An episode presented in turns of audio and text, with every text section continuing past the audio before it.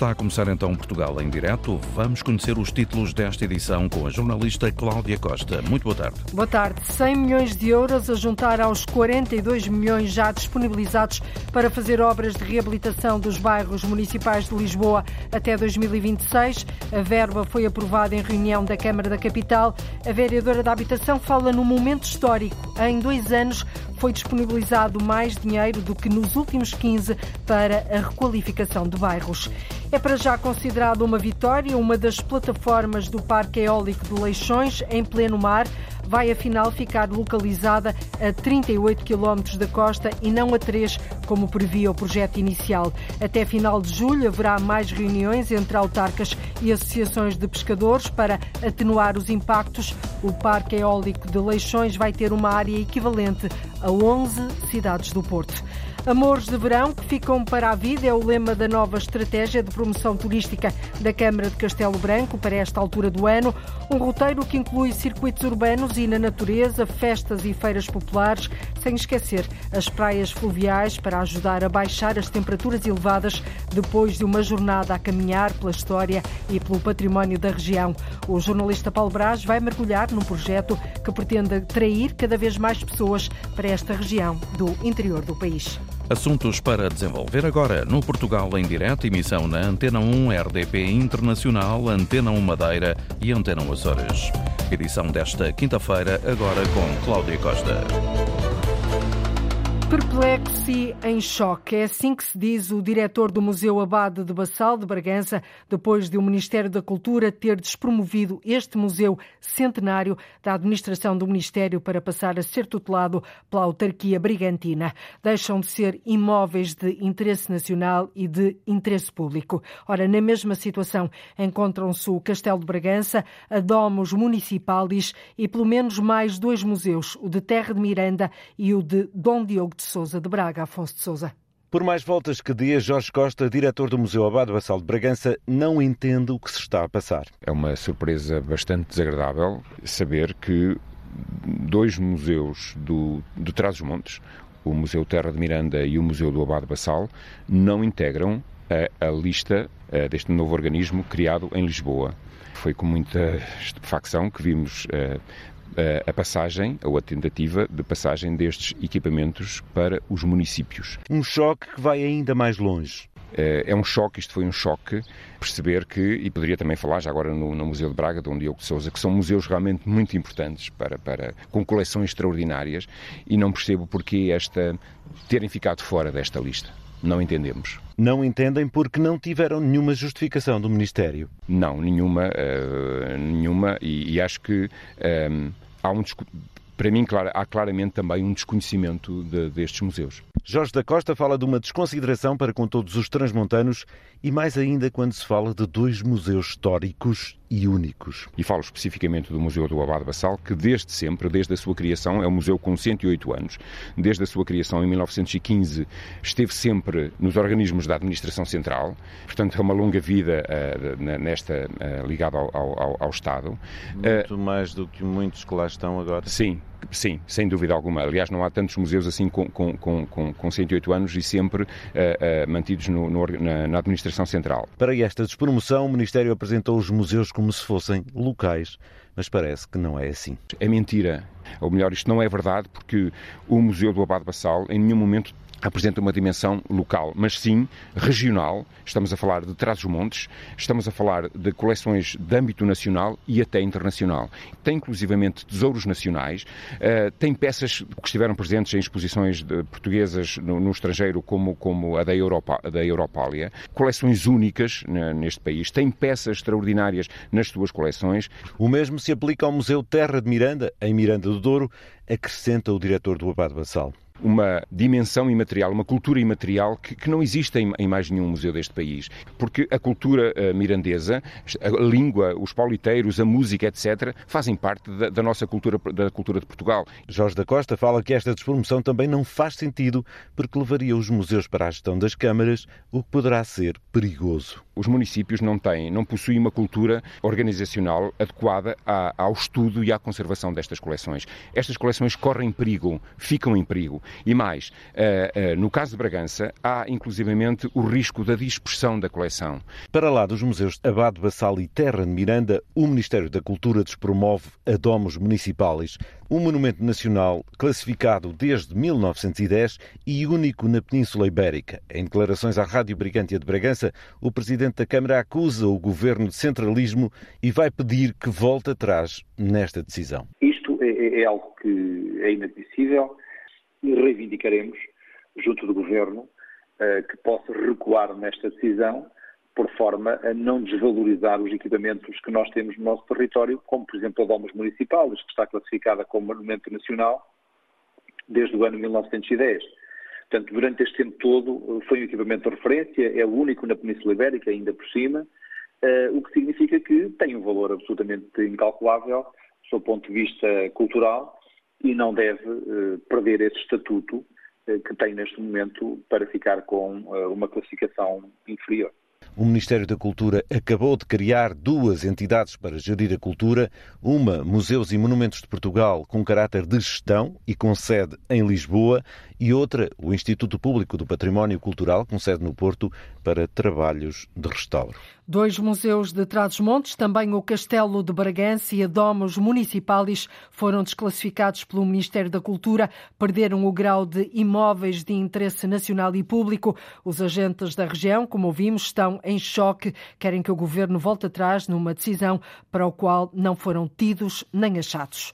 A Câmara de Lisboa aprovou a atribuição de 100 milhões de euros à empresa municipal Gebalis para obras de reabilitação dos bairros municipais até 2026. Esta verba junta-se aos 42 milhões já disponibilizados, entretanto, para o mesmo fim.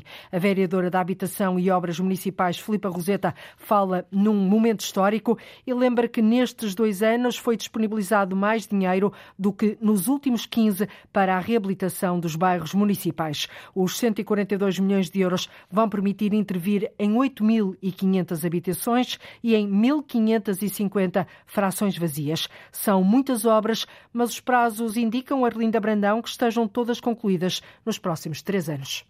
Estes 100 milhões de euros para obras de reabilitação de bairros municipais juntam-se aos 42 milhões aprovados há dois anos. 142 são o dobro de todo o dinheiro investido nos últimos 15 anos nos bairros. A vereadora da Habitação da Câmara Municipal de Lisboa, Filipa Roseta, fala mesmo de um momento histórico com este pacote financeiro para se atacar os problemas e a degradação que as casas dos bairros municipais enfrentam que vão reabilitar fachadas, retirar amianto das coberturas, porque ainda temos amianto nas coberturas, resolver problemas estruturais dos bairros, nomeadamente no lavrado.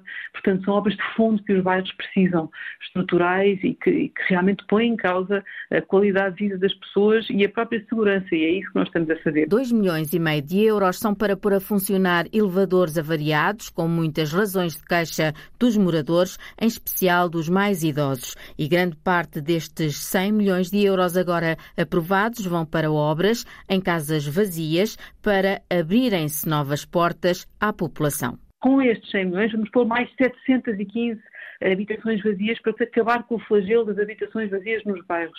A nossa propriedade tem que estar toda ao serviço das pessoas. Nós não podemos ter casas vazias que precisam de obras ligeiras para ser postas no mercado fechadas há anos. Feitas as contas, os 100 milhões de euros agora aprovados, a que se juntam os outros 42 milhões de obras em curso, vão permitir, ao todo, nos próximos três anos, recuperar 8.500 habitações, fora a reabilitação de casas vazias. As 8.500 habitações é só a parte dos bairros. Paralelamente a isto e além disto, ainda é as 1.500 uh, habitações vazias. Portanto, terá que somar as duas parcelas. São 10 mil casas, ou seja, 10 mil famílias dos bairros municipais de Lisboa que vão ser abrangidos com as obras em andamento ou a serem programadas para estarem prontas em 2026. É um momento histórico, diz a autarquia. A Câmara de Lisboa aprova assim mais 100 milhões de euros para a Gebalis reabilitar bairros municipais. A proposta vai agora ser submetida à apreciação da Assembleia Municipal. municipal.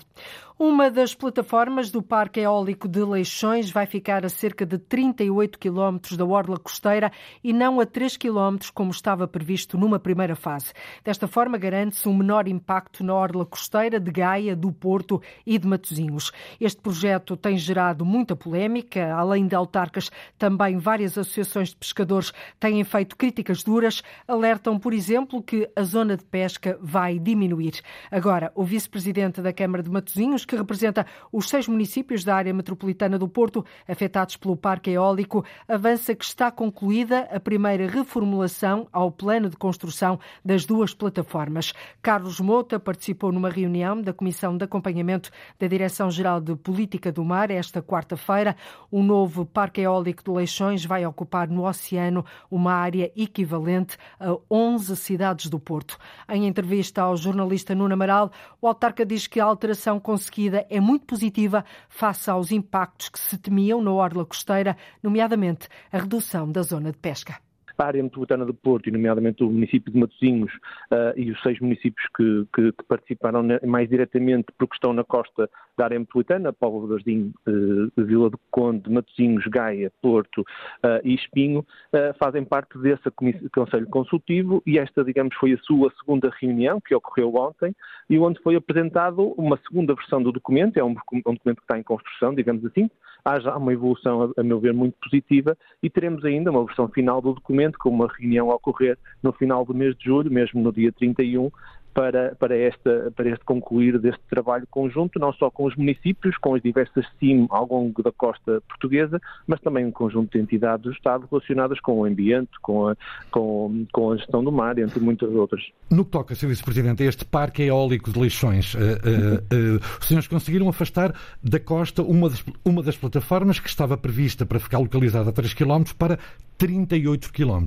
Foi isso? Uh, sim, a pronúncia que fizemos os seis municípios em conjunto e também um conjunto de associações do setor da pesca uh, foi identificar exatamente na proposta que estava em análise existiam duas zonas para a produção de energia uh, renovável. Uma delas ficava a 3 km sensivelmente da costa de Gaia, Matosinhos, Porto e a segunda zona estava a cerca de 38 km já dentro do mar, digamos assim, para termos uma melhor percepção.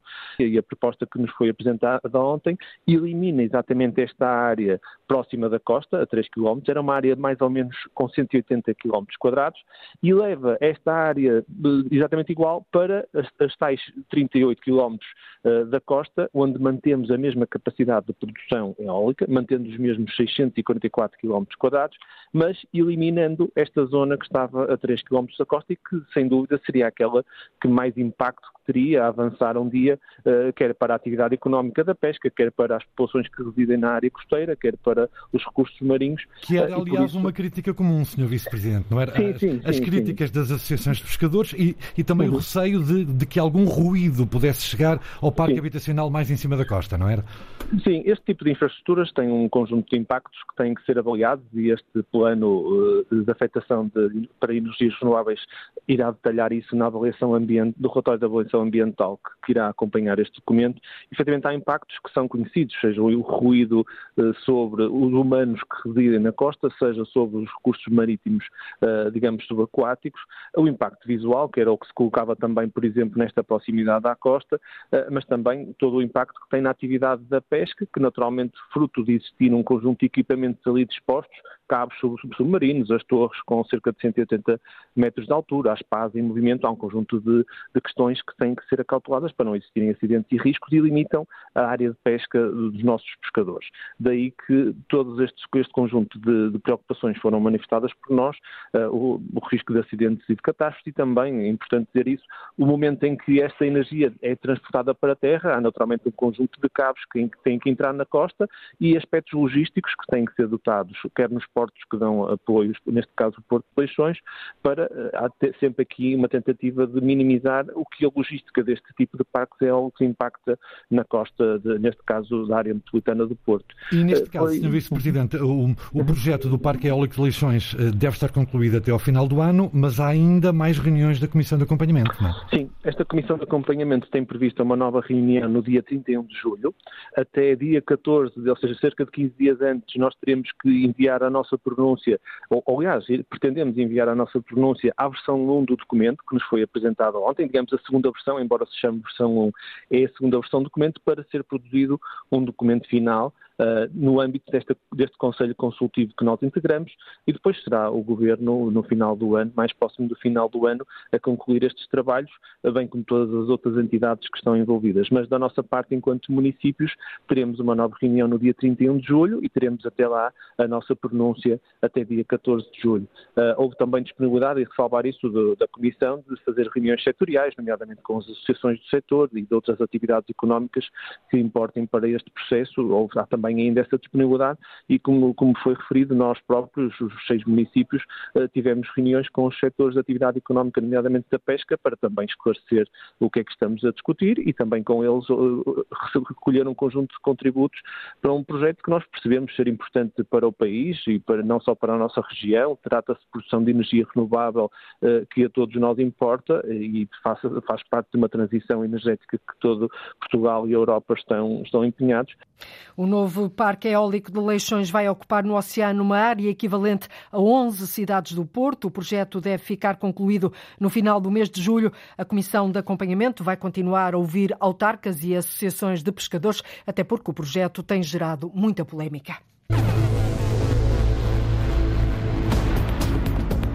Vamos passear. Aqui no interior temos também condições uh, e boas condições para receber aquele, aqueles que eventualmente procurem uh, contextos diferentes daqueles que o litoral tem para oferecer. Ao lado, os espanhóis são clientes habituais, mas há sempre novos mercados a conquistar. É assim que se vai fazendo a promoção do turismo em Castelo Branco. Crescer, sim, mas sem massificar a oferta. Nós não queremos um turismo de massas, não é isso que se pretende, mas pretende-se um turismo cada vez com mais qualidade e, portanto, atrair pessoas que venham para aqui efetivamente desfrutar do território e que, de alguma maneira, possam também dinamizar o nosso comércio localmente, porque, no fundo, trata-se também exatamente de uma atividade económica. Tema para detalharmos adiante. Nos Açores, o preço da carne de vaca pago ao produtor diminuiu. Nas últimas semanas, desceu entre 50 cêntimos a 1 euro. A queda tem a ver com o aumento da oferta no continente e também na União Europeia. Francisco Faria. O preço da carne de vaca está em queda nos Açores. O excesso de oferta no continente, devido à seca, fez descer o preço nas ilhas. Na Graciosa, em alguns casos, a descida chegou a um euro por quilo ao produtor, diz João Mendonça, da Associação Agrícola. Foi em casos dos 80 cêntimos a um euro.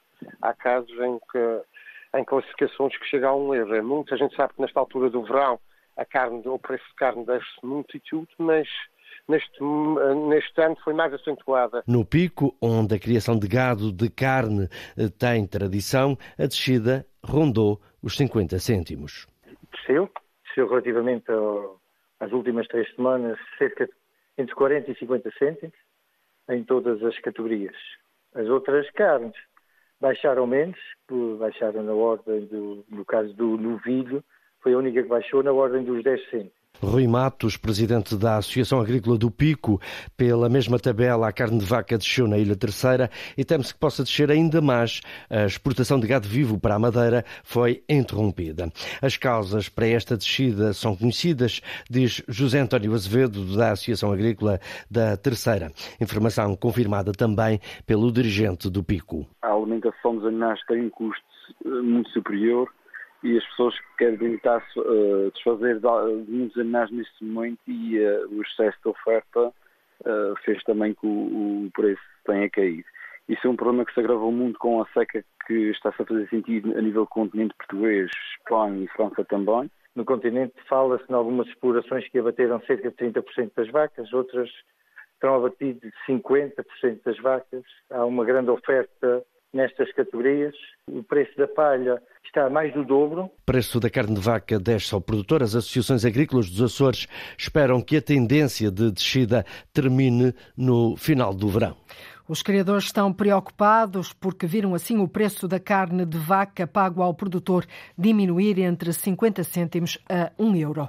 Da carne de vaca dos Açores passamos para a fruta. Vamos agora provar a maçã de Alcobaça. Num ano bom, a região do Oeste produz 100 milhões de quilos de maçã, o que equivale a 100 milhões de euros. Agora, o objetivo da Associação de Produtores de Maçã de Alcobaça é aumentar a exportação para novos mercados. O Brasil já conhece a única maçã do Atlântico, a da Alcobaça. Os próximos passos é conquistar o mercado espanhol e, mais tarde, os mercados árabes. Sara Almeida.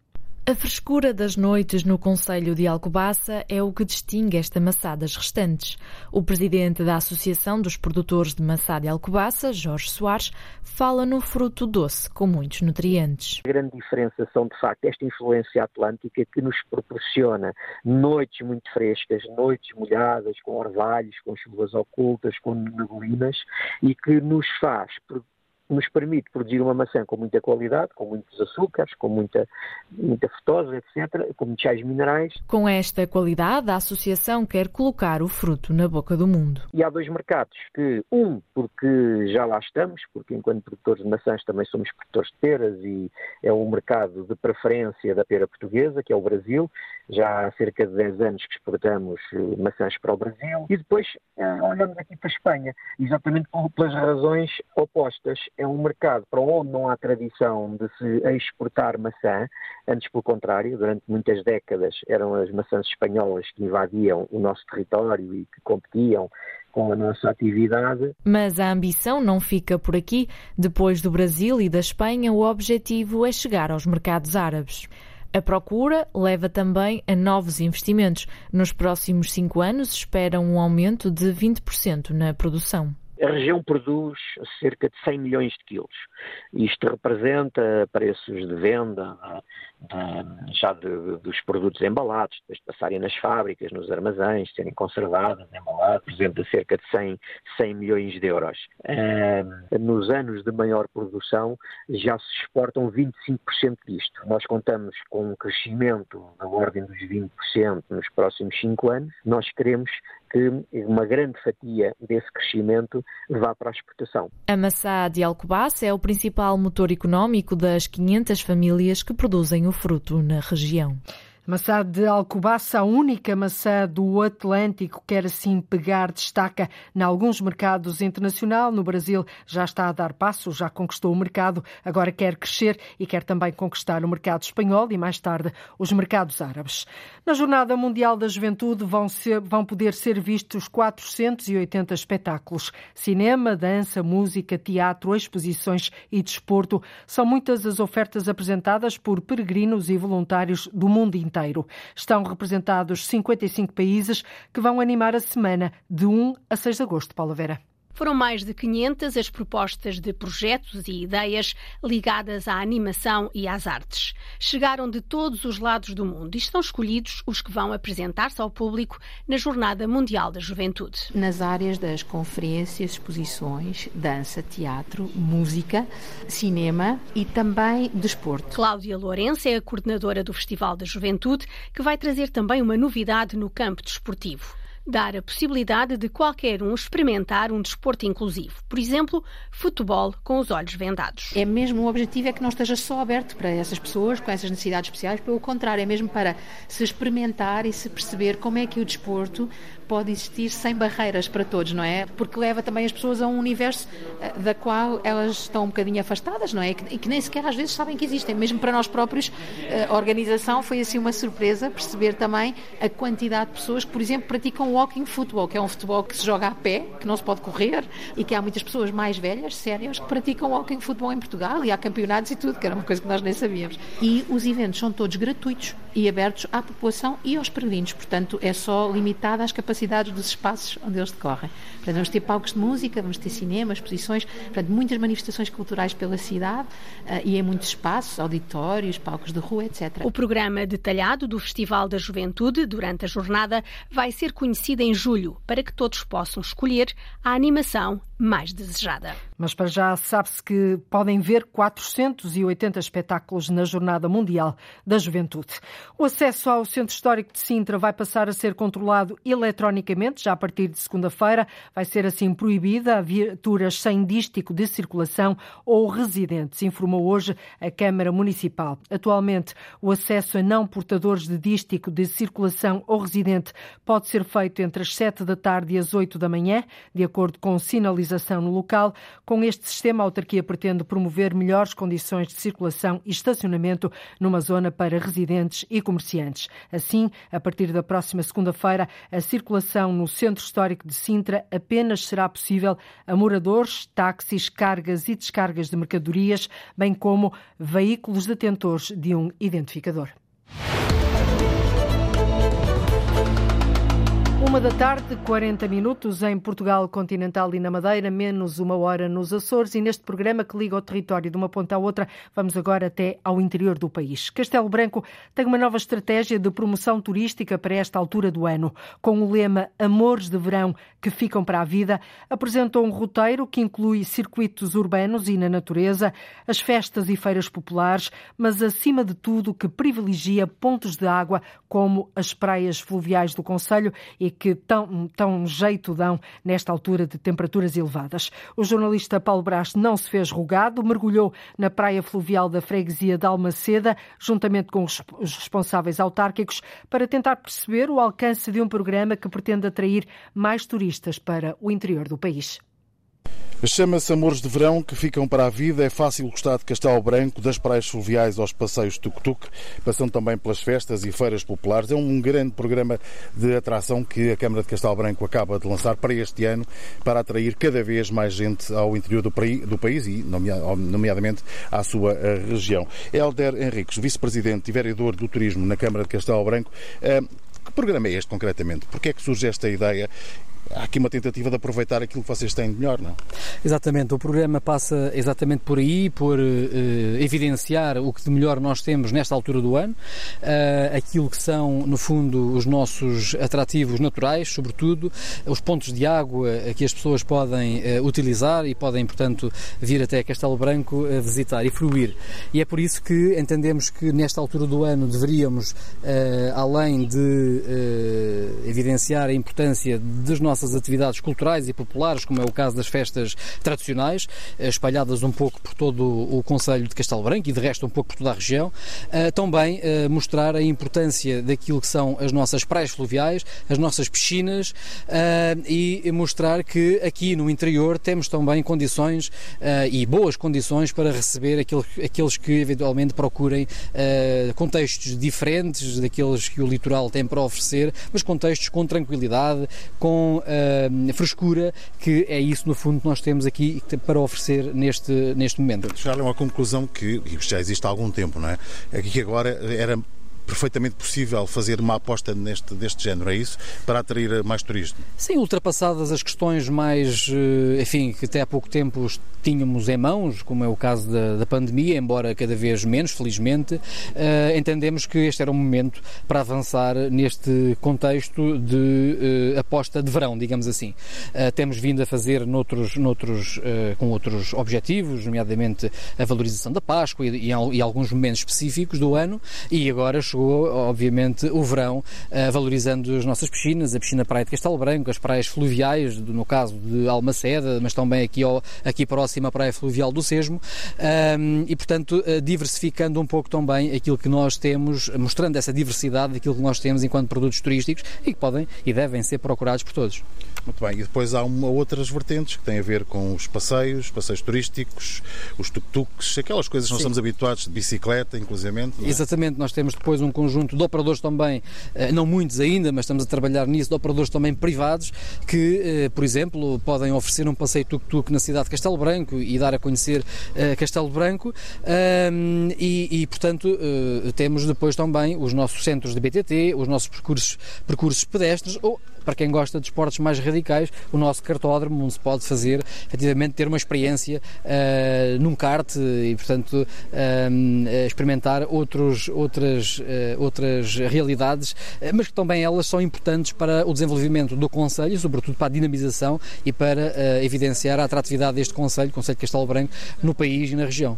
Eu estou a lembrar-me também dos vizinhos espanhóis, que sei que são muitos também que vêm à procura desta região, não é? Há uma tendência natural, digamos assim, de, dos nossos vizinhos espanhóis procurarem Castelo Branco nós queremos fomentar isso cada vez mais. A cooperação transfronteiriça é algo que é, eh, a meu ver, uma inevitabilidade e eu até costumo dizer que o nosso mar turístico é a Espanha e, portanto, é aí que nós temos que investir muito uh, nessa proximidade, no fomentar essa cooperação com os nossos vizinhos do lado de lá, porque eles, no fundo, já nos procuram procuram-nos pela nossa gastronomia, procuram-nos pelas nossas praias fluviais, mas temos que reforçar ainda mais essa cooperação porque o caminho faz-se sobretudo por aí.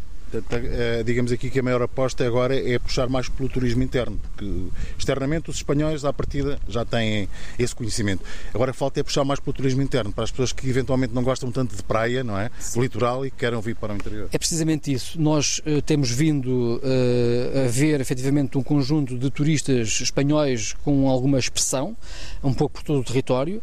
Uh, temos hoje também uma outra realidade que é a presença de estrangeiros de outras nacionalidades no território também e que por essa via também vão dando a, dar, dar, a conhecer aquilo que é este, este nosso território. E depois obviamente uh, o nosso mercado natural que é o mercado uh, digamos que interno onde efetivamente aqui as pessoas podem encontrar o que de melhor tem uh, o nosso país que é a tranquilidade, o sossego, a frescura deste, deste, deste, deste, desta nossa realidade natural e, e, e, geográfica e, portanto, entendemos que estão reunidas todas as condições para que este território possa oferecer o que melhor tem uh, aos nossos visitantes, aos nossos turistas. Sr. Presidente da Junta, recordo-me o seu nome? José Custódio. José Custódio, exatamente.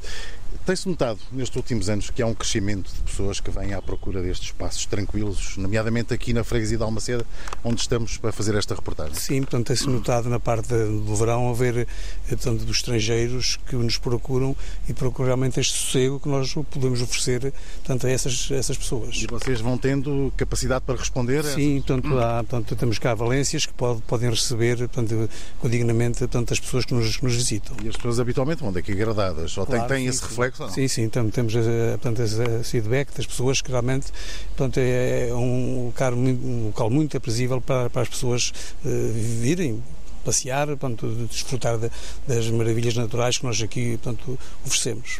Tanto assim que já me falámos há pouco, tem aqui um edifício atrás de mim que está para ser reconstruído para dar ainda mais apoio, por exemplo, a esta praia. Pois é isso que realmente nós precisávamos realmente dar aqui, portanto, um, ter aqui uma, uma mais-valia portanto, para dar aqui apoio portanto, à. E o que é que vai ser ali, concretamente? Aquilo vai ser portanto, um bar, vamos recuperar, portanto, um, era um, isto era um lagar, um lagar de, portanto, de azeite, na, na altura, que vamos tentar recuperar para, para fazer um, bar de apoio aqui à piscina fluvial de Almacena. E vai manter algumas uh, estruturas museológicas? Lá? Sim, vamos, vamos, tentamos, vamos tentar preservar o máximo possível das, eh, dos artefactos que, que o lagar tinha. Portanto, o caso das mós, as varas e o pio, que realmente portanto, ainda um ex-libris aqui de, do lagar de, de Almaceda. Muito bem, muito obrigado. Entretanto, Sr. Vereador, eh, Sr. Vice-Presidente, é, portanto, está tudo bem encaminhado para realmente este turismo aqui na região ganhar escala, é isso? Eu penso que sim, temos, temos condições para que o turismo ganhe escala. Nós não queremos um turismo de massas, não é isso que se pretende, mas pretende-se um turismo cada vez com mais qualidade e, portanto, atrair pessoas que venham para aqui efetivamente desfrutar do território e, que, de alguma maneira, possam também dinamizar o nosso comércio localmente, porque, no fundo, trata-se também exatamente de uma atividade económica. Uh, tudo isto, obviamente, integrado no, numa estratégia maior, que é a estratégia de desenvolvimento turístico ou o plano de ativação turística que nós desenvolvemos, uh, que temos que desenvolvemos há algum tempo esta parte e, portanto, estamos a seguir esse mesmo, esse mesmo plano. Bem, muito obrigado. É assim, é fácil gostar de Castelo Branco, desde as praias fluviais, aos passeios terrestres, passando pelas festas e feiras populares, que são muitas nesta região do país, nesta altura do ano. Recorde-se que estamos praticamente no mês de julho, há de vir também agosto. Há muitas festas de, que se vão fazendo nas várias freguesias. Vêm também os nossos imigrantes para ajudar a alegrar precisamente essas festas. É assim que se vai fazendo promoção do turismo em Castelo Branco. Estão também seguramente prometidos vários mergulhos. Amores de verão que ficam para a vida. É esta a mensagem que Castelo Branco quer deixar com a estratégia de promoção turística que passa por atrair mais gente para o interior do país. E continuamos na Beira Baixa. Os parques infantis da Covilhã vão ser requalificados num investimento superior a 300 mil euros. Esta renovação pretende levar as crianças e os jovens novamente para a rua, numa altura em que as tecnologias são cada vez mais mais os brinquedos de hoje. O presidente da Câmara da Covilhã, Vítor Pereira, ouvido pela Antena 1, fala de um investimento que pode fazer a diferença na vida dos mais novos e das famílias. Muitos destes parques estavam um, bastante danificados, outros estavam mal localizados uh, e, portanto, uh, entendemos renovar uh, do ponto de vista uh, estratégico uh, recolocá-los em sítios onde as crianças acedam uh, mais facilmente. e, por outro lado, o objetivo primordial, propiciar-lhes um bom espaço, um espaço seguro, confortável, agradável para brincarem a requalificação dos vários parques infantis da Covilhã vai ser dividida em duas fases. A autarquia aponta para que as obras estejam concluídas até ao final do próximo outono. Começa hoje na zona histórica de Lolé mais uma edição do Festival MED. Até domingo estão previstos 66 concertos com músicos e bandas de 18 países espalhados por 12 palcos. Este festival dá também espaço ao cinema, à literatura, artes de rua, gastronomia, artesanato e outras formas de expressão artística, Mária Antunes. Num festival que não é só de música, porque se assume como encruzilhada de artes e culturas num espaço de partilha, não há como evitar falar dela, da música e do momento especial na história das edições do MED. No sábado, o festival recebe os 40 anos da Sétima Legião. Um dos concertos de comemoração dos 40 anos, uh, fizemos muito gosto que eles estivessem a fazer essa comemoração aqui em Lolé e garantidamente que no sábado será provavelmente uma das maiores enchentes de sempre eh, com esse concerto. Na área da música do mundo, o MET já se afirmou como referência europeia. Carlos Carmo, da organização, diz que sobram nomes incontornáveis da cena internacional, como o sírio Omar Suleiman ou o jamaicano Horace Andy. São 66 concertos em 12 palcos. Serão 12 pontos de atuação onde, onde as pessoas podem ver música, podem ver arte de rua. Eh, eh, queremos mostrar às pessoas que, obviamente, o MED é música, mas também eh, é um outro conjunto de valências culturais. A zona histórica do Olé já está vestida com as cores do MED, com todo esse simbolismo de um local que é propício à tolerância e à defesa do planeta e da sua sustentabilidade. Aproveitando que o MED recebe milhares de pessoas, milhares de pessoas de todo o mundo, podemos, através destas, eh, digamos, destas instalações que nós temos, da comunicação que vamos fazer à volta dela, demonstrar às pessoas que nós temos de ter uma outra atitude em relação àquilo que é o nosso planeta. Por todo o lado neste festival não faltam exemplos de reaproveitamento e criação artística a partir de material reciclado. É o MED, de hoje a domingo. O MED a partir de hoje na zona histórica de Lolé. E a terminar, digo-lhe que o encerramento do Teatro Nacional de São Carlos para obras de reabilitação foi adiado para o segundo semestre de 2024, ou seja, para janeiro do próximo ano. Isto no âmbito do Plano de Recuperação e Resiliência é alterado para o segundo semestre desse ano, é o que diz a diretora artística Elizabeth Matos. Não, o teatro não vai fechar em janeiro, o teatro vai estar em atividade uh, como tal dentro de, de, portas até junho uh, de 2024. Havia uh, essa possibilidade de que estaríamos fora do teatro já a partir de janeiro. Depois por questões, eh, por questões internas eh, eh, que se prendem com, com, com questões de, de, concursos, etc., e com questões do PRR, foi, foi tomada a decisão de que se atrasava até, até, até junho, portanto, nós teremos programação até meados, até, até dia 16 de junho. Fica essa garantia. É tudo por hoje. Voltamos amanhã aqui na Rádio Pública. Até amanhã. Fique bem. Então, muito boa tarde e até amanhã. Termina aqui o Portugal em direto, edição para esta quinta-feira, 29 de junho, com a jornalista Antena 1, Cláudia Costa. Antena 1. Liga Portugal.